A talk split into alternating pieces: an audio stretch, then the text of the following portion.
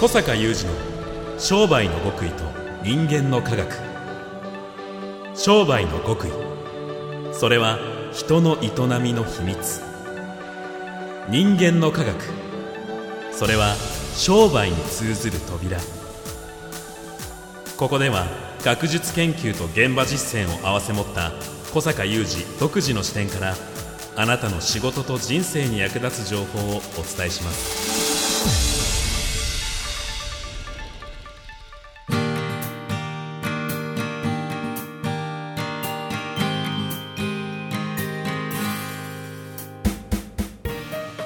ちは。小坂雄二です。こんにちは、三代田悟です。2022年12月1日の番組です。小坂さん、はい。小坂さんのフェイスブックを拝見していたら、うん。あの小坂さんのオフィスの机にブワーッと書類が並んでいて、あれですね。はい。150件ほどのレポートを読みましたって ななんだって書いてあったんですけど、はい、い何をされてたんですか？やあれはねはい。非常に私たちの活動において重要なことをやっており、はい。ぜひであればその話をええちょっとしたいと思いますね、はいはい、お願いします。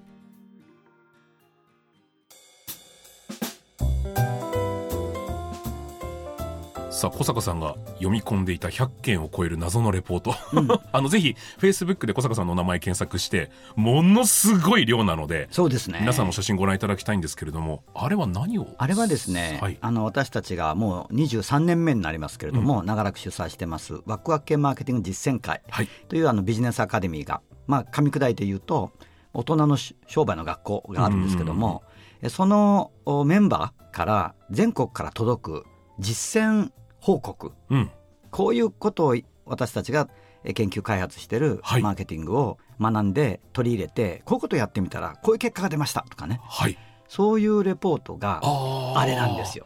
小坂さんがたまに収録とかに持ち込まれて紹介いただいているあの事例とかが例ですね。書かれているあれがあんな量届いてるんですねそうなんですね。毎月ね、今150件から200件ぐらい すご来ます。でそれを全部小坂さんご自身で目を通して全部読みます。まあこれはね、大変そうに聞こえますが、これは本当にあの、まず楽しいんですよね。なるほどやっぱりいろんな業種の人たちがいますでしょ。うちの会ってうんあの、経済産業省の産業分類上全業種がいますのでもちろん B2C も B2B もあってそういう方々が皆この、えーワクワク系マーケティング完成科学マーケティングと我々が読んでいる、うんこれを学んで、えー実践してその結果を出してくるのでもう多種多様な現場でですねうん。いろんなこう結果が集まってくると。でも僕もレポートの実物は小坂さんが持ってらっしゃるの見たことあるんですけれども、うん。あの決して1ツイートぐらいの長さなわけでもなく結構ね長い人になると10ページ以上 書いてかける200いるし、まあ、もちろんあのペライチの方もね、うんうん。いらっしゃるわけなんだけどもう写真入りでねもうきちんとこうなんというかあの、まあ、世に言うところの PDCA っぽくね、あの仮説をどうどういう仮説を立てて何をやって結果はこうで考察してじ次回に向けてこうだみたいなねまとまってるのもあるしいろいろなんですよ。であれがその、えー今ですねずっとこう私たちのこの実践会そのものがこの大人がしかも経営者ですからね、はい。多くはね。ビジネスパーソンが集まる実践コミュニティとして非常にその稀有なものであるってことで慶應義塾大学のメンバーが今私どものこの実践会の研究をしてくれてるんですけど、はい。まああの先日はそのメンバーも入ってね、うん。あの私たちがやってる様をこう観察するみたいなやってたんですけども、やっぱこう彼らから見ると研究としてもすごいなんかもうなんかすごいラボを見た感じですねみたいなね。まさにその社会実、まあ、あのやってる党のご本人たちは実践してるご本人たちは別に実験と思ってやってないけどいわゆるその研究から見ると社会実験うん。がこれほどの量でなされて今までね累計で今私どもの手元にあのレポートがおそらくもうすぐ1万8,000件ぐらい。桁がちょっと想像してたのだいぶ超えて多ました。分これはこの手のまあビジネスアカデミーってはい。あのまあ私どもと近いものってのはあんまりないと自負はしてますけども、うん。まあ、いわゆるビジネスアカデミーたくさんあると思うんだけどこれほど実践のレポート実データを持っているところはね多分私たちがトップクラスじゃないかっていうふうに思うんですよね。それだけと本当に結果を出している積み重なっているということをあのぜひ強調したいと思うんですが。まあ小坂さんが本で書かれている事例いやさすがにたくさん集まるんだなと思って読んでましたけどごく一部ってあごく一部なんですよ。本によくたくさん今回のね8月に出させていただいた本にもたくさん出てますけど、はでも月に150から200だからね、ええええええ年間でやっぱり2000件とかなりますから、うん。本当にごく一部で。であのちょっと今日はですねリスナーの皆さんにどうしてそのレポート的なものを出すうん。制度が我が会にあるのか、はい。それが逆にレポートを書く側にとってはい。どういうメリット、うん。あるいはベネフィットがあるのかっていうのをうんうんぜひこれねこの機会にお伝えしたいと思うんですよ。お願いします。あの皆さんもやった方がいいと思うんですよ。うん。それはね振り返りをやるためなんです。振り返り。振り返り。あの人って自分が何かをやったことってはい。振り返らないんですよ。あこういう一言で言うと。ーはい。あの後悔することあるんだけどそれは後悔でしょ。よくしますよねよくするんですか。あの後悔と振り返りは違いますよね。そこんとこちょっとお願いしますまあ先ほど PDCA って言いましたけど我々はあの、PDSA っていう言い方をまたよくするんですけども、はいプランドゥであのチェックじゃなくて、うん。スタディですね。スタディ学ぶ。学ぶ、そこからどんな気づきを得るか、うんうんうんうん。そして、えー次のアクションにどうつなげるかっていうことを、まあ、言ってるんだけどもあのこういうの振り返りですよね、はい。つまりそもそも今回例えばあのお店の売り場作りをこう変えてみましたと、うん。ワクワク系の理論を生かしてこう変えてみました。その結果こういう結果が出ました。であとあるとすると、うんうん。まず振り返りっていうのはそもそもどうしてこんなことやったんだっけから始まるよね。はいでまずここから振り返らないんですよ人は。そもそもなぜこれやったんだっけ？っていう,、うんうんうんうん。だからその何かをアクションするっていうためにはその背景となる事情があるわけで、はい。まあ、場合によっては課題ええ。問題、はい。えーそういったものをまずそこから振り返ってそれをまあよりいい方向にうん。向かわせるとか、あの何かを初めてやってみるとか、うん。そのためにこういう案を立てましたと。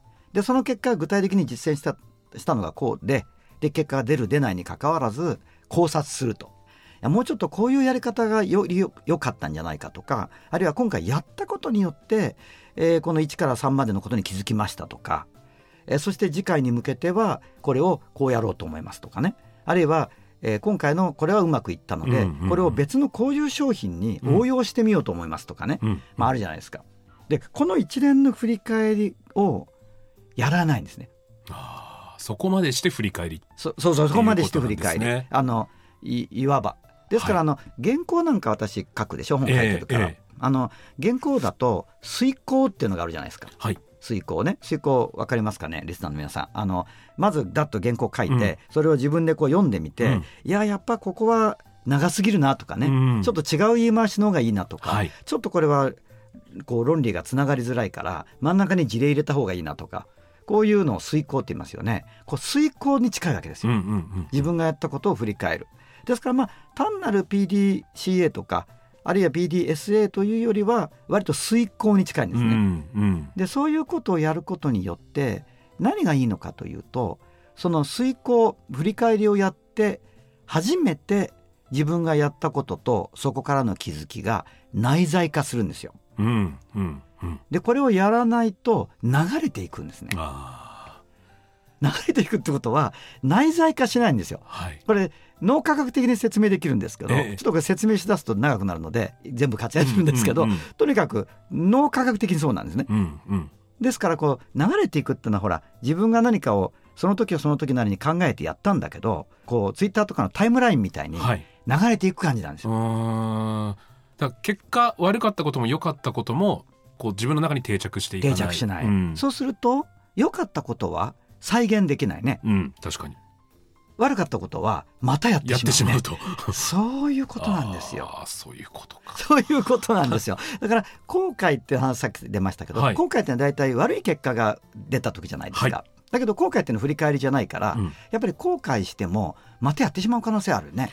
まさに昨日私ちょっと 昨日。作った仕事で作った動画で別に結果が悪くなかったんですけど、あのもっとこうすればよかったなっていうなんとなくの後悔はしたんですね。うん。でも今小坂さんのお話聞いててじゃあなんでそもそも最初のプランをやったんだっけとかまでは考えてなかったですし、うんうんうん。そこに至るまでにあのどういう心構えでそうなったのかとか、そうそうそうそうあの途中でそれなんで気づけなかったんだあっそうそうそうそうけとか、そうよね。全然考えてなかったです。そうなりますよね。振り返らないとね、うんうん。振りかまさに今宮田さんがあのおっしゃったところで結構ポイントで、はい肝で振り返りをちゃんとやると今おっしゃったような点も振り返れるんうですよ。ん、そうですねそ。の時の自分の気持ちの状態とか、はい。心の動きとかいやそもそもどうしてこういう結論決定を出しちゃったんだろうとかね、うんうんだからそういうものも全部振り返るとやっぱりまあ全てそれで次に絶対に同じ間違いとかね同じ悪いまあ良くない結果が出ないかっていうとそれは何とも言えないけど、うんうんうん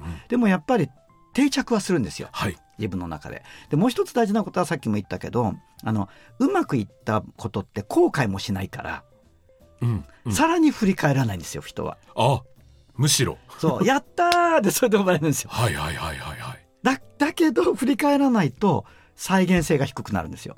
ああ、なるほど。そうなんですよ。でこれ確かにねうちの会員さんさっきも言いましたけどビジネスパーソンだし、はい。そもそもお仕事忙しい中で大体うちの会員さんの体制を占めるのは経営者だし、うん。しかも中小企業とか個人商店とかのオーナーさんとかでまあお忙しいんですね。お忙しいっていうのはみんな忙しいんだけど、例えば具体的に言うとレストランのオーナーシェフなんかはその仕入れもやって、まあ、朝例えば市場行ったりしてね、うん。それで仕込んで店開けて調理してサービスもして後片付けもしてもうなんならその前後とかで資金繰りもしてとか、はいはいはい。全部やりながらやったことを振り返ってレポート出すってねさ大変なんですよ大変でしょうね。うん。だけどレベルの上がり方が違う。うーん。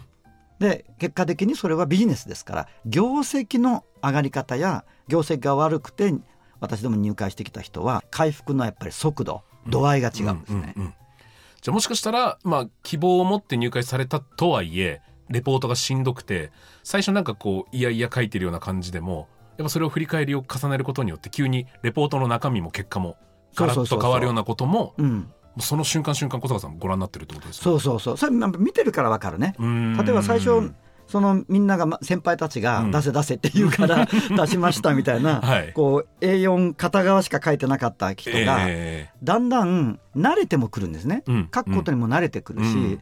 そしてこう結果も出始めてきてっていうのが全循環だからその人が5ページになり10ページになりなんか最近は書くこと自体が楽しいですみたいな。なってきたりする。るんですよ。でもその書くこと自体が楽しくなってくる頃にはもう業績も上がってるんですよ。はいはいはいはい。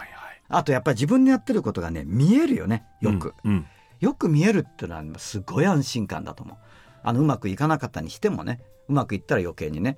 はい。でも小坂さんのところにそう届いて終わりではなく結果みんなで共有するから効果がこうさらにこうまさに。上がっていくってことなんですよね。やっぱり自分がやったことを自分で振り返るだけでも効果があるのに、はい。さらにその月間に延べ150人とか150社とか200社の方々が振り返ったものが入ってくるわけだから、でそれはいろんな機会に会員さんでシシェアしているので、うん。非常にパワフルですよね。圧倒的にパワフルですね。ただそれだけ逆に会員さんが多くて報告が多いとなるといや全然なんか自分の業界とは関係ない話だなっていう業種の方も現れるんじゃないですかね。まあ、それはねまだそういう届いたレポートなりその他の方の事例をうまく生かすことに慣れてない方からはあのしばしば聞かれる言葉なんだけどあ宮田さんそこがまた鍵があるんですよ。なるほど。鍵があるんだけどそれを喋り出すとまた10分以上かかる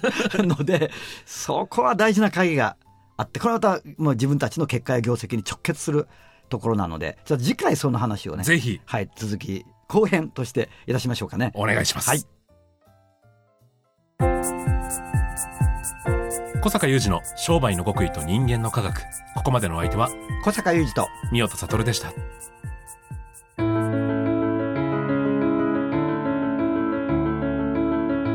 小坂雄二の商売の極意と人間の科学 Presented by オラクル